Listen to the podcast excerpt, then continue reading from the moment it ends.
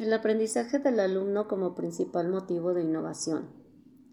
En los sistemas tradicionales, el estudiante es un receptor de información. El profesor decide qué información le da. El estudiante demuestra lo que sabe con un examen para ser recompensado posteriormente con una nota. Este tipo de enseñanza se encuentra lleno de problemas. Por ejemplo, muchos estudiantes se encuentran desmotivados, no asisten a las clases, no asimilan bien los conocimientos, no cumplen con ciertas exigencias y reglas que se les imponen, no hacen bien los trabajos, no rinden en los tradicionales exámenes.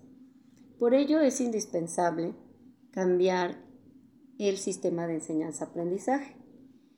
Una propuesta innovadora de la educación parte de concebir el proceso de educación como un proceso de desarrollo del, del potencial en el cual el estudiante pasa de ser objeto de la enseñanza a convertirse en un sujeto de aprendizaje. Más que un proceso de transmisión de información, prepara a los estudiantes para la vida y no para los exámenes.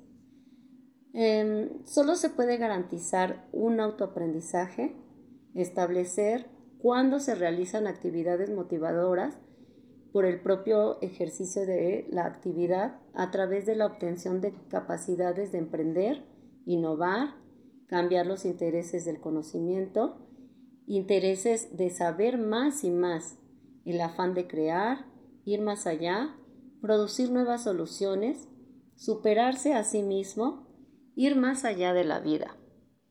Aprender es algo muy personal. El individuo es el único capaz de realizarlo.